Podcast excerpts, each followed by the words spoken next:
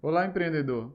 Como eu havia prometido, trazer uma autoridade, um parceiro nosso, que entende muito de abertura da empresa no Brasil, que é muito burocrático, você sabe disso, mas vai ser um bate-papo descontraído para você entender um pouco mais. Você que não entende muito de abertura de empresa, tenho certeza que agora você vai começar a entender como é que faz para ter um CNPJ no Brasil. E para você que entende também, tenho certeza que ele vai agregar porque ele conhece profundamente cada detalhe da abertura de empresa no Brasil. Tem uma equipe fantástica que trabalha com ele. E, bom, Pedro, se apresente. Obrigado, Carlos, pelo convite. Uma honra estar aqui junto com você nesse bate-papo. Sou o Pedro Elildo, sou contador, sócio da MS Consult. Estamos espalhados aí por todo o Brasil. Um dos nossos serviços é a parte de legalização. Ajudamos bastante você empresário, você empresária, dentre outros serviços que também temos. Então aqui vamos bater um papo, tirar algumas dúvidas para ajudar você na sua empresa. Pedro, explica um pouco para a gente, nesse contexto desse Brasil burocrático, né? como é que você ajuda uh, os clientes a conseguirem driblar toda essa burocracia e ter sucesso, que eu, eu conheço a história de muitos dos clientes da MS Consult e tenho certeza que eles têm um sucesso incrível. Uh, como é que você ajuda eles desde a abertura da empresa a realizar esse sonho, que para muitos ter um negócio é um sonho, né? não é só uh, dinheiro, também é uma realização na vida dela. Me conta um pouco como é que funciona a abertura da empresa e como é que você ajuda essas pessoas a realizar o sonho delas. Legal, Carlos. Realmente, a burocracia é muito grande no Brasil para se abrir uma empresa e hoje isso vem mudando. Né? De fato, os processos estão mais eletrônicos, mais online. Então, como nós somos uma empresa que trabalhamos com contabilidade online, muita coisa eletrônica, isso ajudou muito, facilitou muito para os nossos clientes e para a gente também. E hoje a gente já conseguiu abrir uma empresa em três dias, né? o que é algo incrível. Nossa, fantástico. Antes demoravam semanas, até meses, para abrir uma empresa, constituir um CNPJ aqui no Brasil. E hoje, com várias mudanças que estão acontecendo, facilitou muito na junta comercial, na Receita Federal, Cefa, Prefeitura, vem facilitando, tornando o processo eletrônico e assim dando mais agilidade. Então, isso é um grande avanço que vem acontecendo. Ainda tem algumas, alguns pontos burocráticos desnecessários, mas houve uma grande evolução. Dos últimos anos para cá, abrir uma empresa está se tornando mais fácil no nosso país. Isso ajuda muito o empresário, a empresária a realizar esse sonho que você está falando, que de fato isso é uma, uma realidade, e muitas vezes o sonho já começava a ser frustrado na abertura da empresa. Verdade, né? isso então isso hoje já vem sendo é, avançando e tendo um sucesso nesse sentido. Entendi. E Pedro, uh, eu escutei falar que Hoje, algumas juntas estão aceitando assinatura no contrato com um certificado digital. O que, que é esse certificado digital e como é que funciona essa assinatura na prática? Tá. De fato, isso é uma tendência para todo o país ser 100% eletrônico o processo. E hoje tem um certificado digital. Começou muito com as empresas, então hoje as empresas precisam de um certificado digital para enviar declarações, fazer uma série de procedimentos. Entendi. E para nós, né, pessoa física, cada um tem um CPF, cada um pode ter um certificado digital.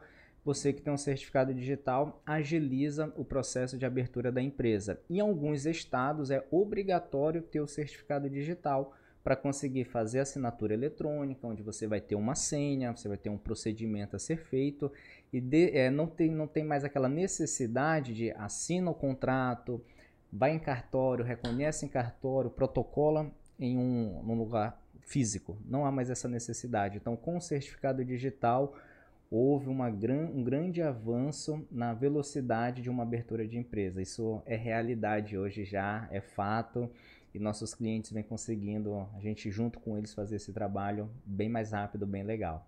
Legal, muito bom. Então, é, em termos gerais, hoje, ao invés da pessoa ter que ir no cartório reconhecer uma assinatura, ela tem que ir a uma certificadora digital e fazer, comprar um certificado digital, fazer todos os trâmites lá. É isso. Essa é a mudança. Perfeito, isso mesmo. É necessário ter um certificado digital. Existem alguns modelos, A1, A3, cartão, token, Enfim, o cliente vai escolher aquele que melhor se encaixa na, na situação dele e com esse certificado digital agiliza os processos e muito. No Brasil, tem vários tipos de empresa, tem várias modalidades que podem ser escolhidas, né?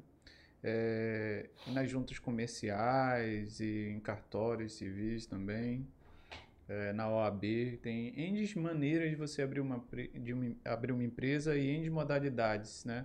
Fala um pouco das principais e qual você indicaria, principalmente é, para comércio, para serviço, que é onde está a maioria das empresas no Brasil e com certeza é, nosso público é, deve fazer parte desse nicho de mercado. Certo.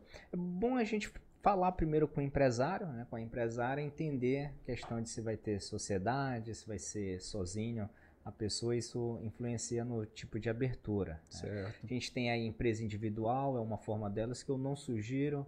Tem a Eireli, que veio para atender uma, uma turma, hoje muito utilizada, só que a Eireli requer no mínimo 100 salários mínimos de capital social.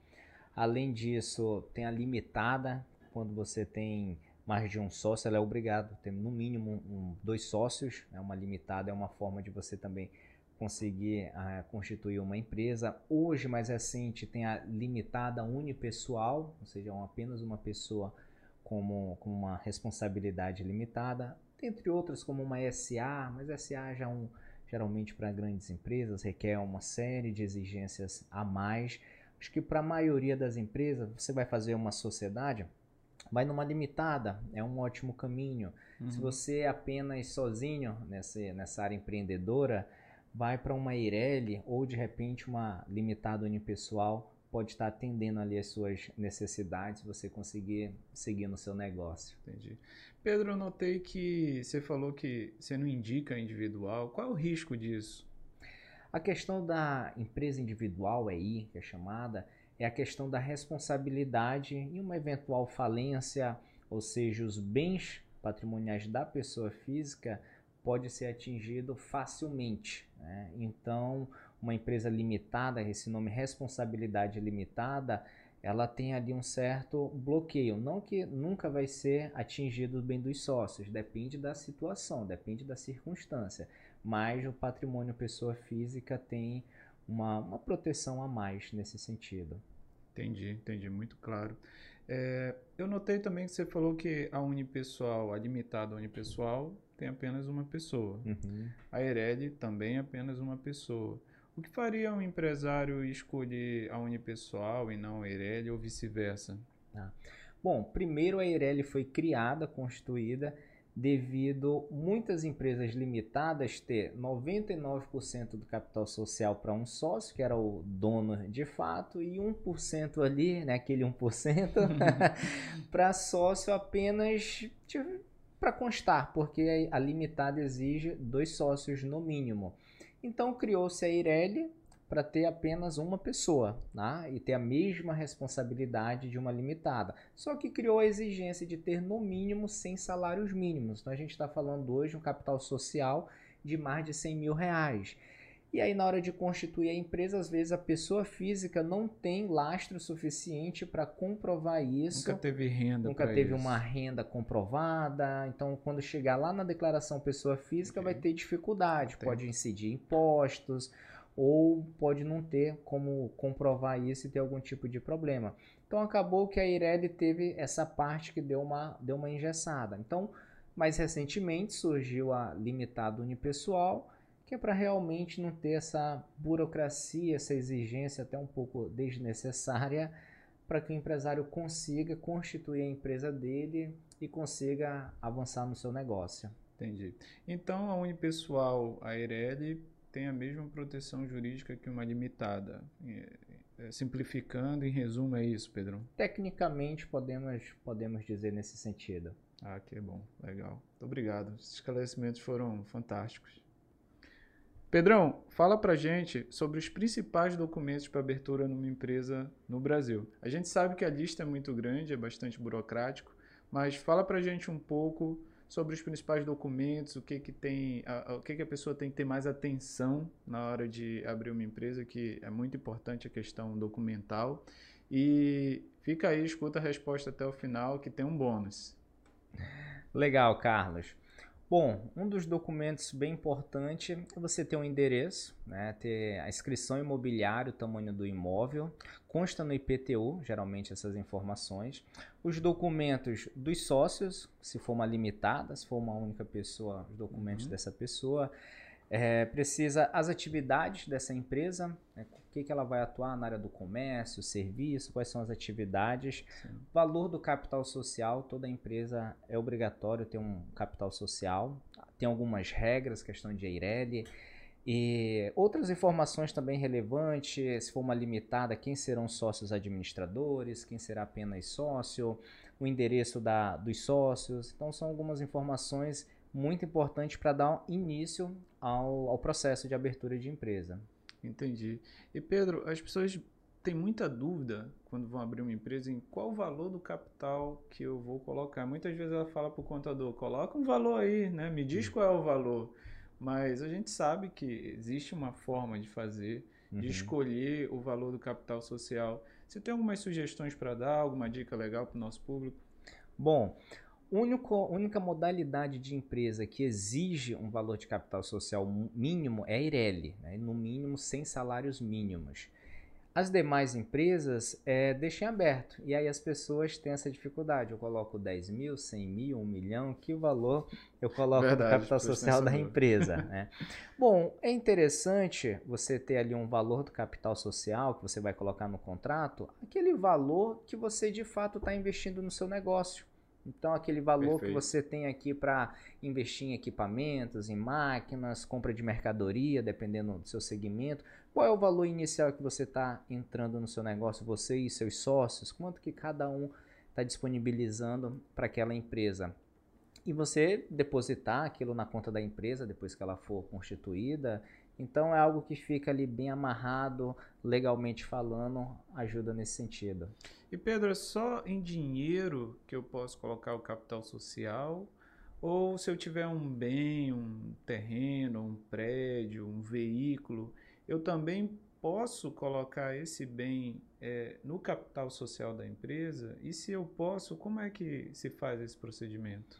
Ótima pergunta, Carlos. Não é, só, não é apenas dinheiro que se integraliza o capital social.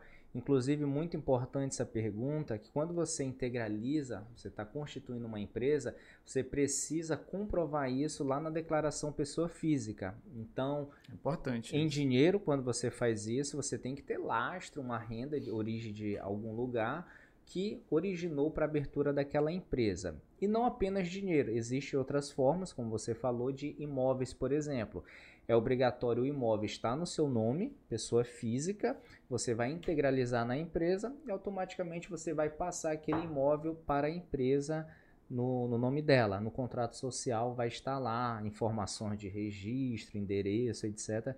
desse imóvel. Então são algumas das opções, tem outras também, algumas das opções de você constituir uma empresa, questão de integralização do capital social. Tem mais outros detalhes também que a gente vai estar compartilhando aqui. Verdade, verdade. Tem imposto é, na integralização do capital? A pessoa tem que pagar algum imposto? Não, no momento da abertura nem precisa pagar imposto e nem precisa comprovar naquele momento, mas lá na frente, né, na declaração pessoa física, vai sim ter que ter um, um lastro, tem que ter uma origem daquele dinheiro que você integralizou no capital social, porque a sua empresa é um bem, então aquele bem vai estar na sua declaração pessoa física mas imposto não, não existe para integralização de capital social. Lá na sua declaração pessoa física, quando vai comprovar isso, não existe nenhum tipo de imposto nesse sentido. Existem taxas para abertura de empresa na junta comercial, prefeituras, algumas licenças, alguns avarás, você tem taxas a serem pagas. Se gasta, né? Isso, tem um custo sim para abrir uma empresa. Ainda não é de graça um uhum. custo para abrir uma empresa no Brasil e dificilmente será. Verdade. É, eu fico muito feliz com a profundidade que você dá a resposta. Eu noto quanto você é autoridade no assunto, porque a gente está falando unicamente de abrir uma empresa, mas você olha além. Né? Uhum. Tem outros pontos, como a declaração de imposto de renda, que tem muito empresário que no meio do caminho acaba perdendo muito dinheiro, às vezes até a empresa, por não se atentar a essas burocracias e uhum. a sua uhum. consultoria realmente é fantástica nesse sentido. Uma equipe muito boa também que te acompanha. É, eu fico muito feliz com a profundidade das suas respostas, né? Legal, Carlos. De fato, é muito importante na hora de você abrir uma empresa. Muitas pessoas apenas faz um contrato, paga as taxas e abre a empresa. De fato, é fácil. O papel aceita qualquer número, qualquer palavra e vai. Verdade. Só que lá na frente gera muitas vezes problemas. Questão, por exemplo, de saída de sócios. Costuma ter ali grandes problemas porque o contrato social não está claro, dizendo o que cada um precisa fazer, quais são questões de valores. Então, um contrato social bem feito, ele é muito importante para o negócio seguir sempre muito bem. Né? Verdade. E muitas vezes, não, coloca aí qualquer percentual, coloca aí qualquer cláusula, padrão, e lá na frente isso faz uma diferença tremenda. Então é, é importante ter, ter essa, essa atenção. É verdade, na hora do falecimento, dos, dos divórcios, tudo isso precisa ser pensado. Né, e com uma boa consultoria isso realmente pode ser sanado logo no início da empresa, começar Perfeito. com o pé direito. Para você que acompanhou a resposta até o final, clica aqui embaixo, tem um link com a lista de toda a documentação que você precisa para abrir uma empresa e conte com a gente. A gente também presta esse tipo de serviço, né? A gente pode abrir a sua empresa. É, muito obrigado e um grande abraço. Até mais. Obrigado aqui pela participação também e estamos aqui para ajudar vocês. Obrigado, Carlos.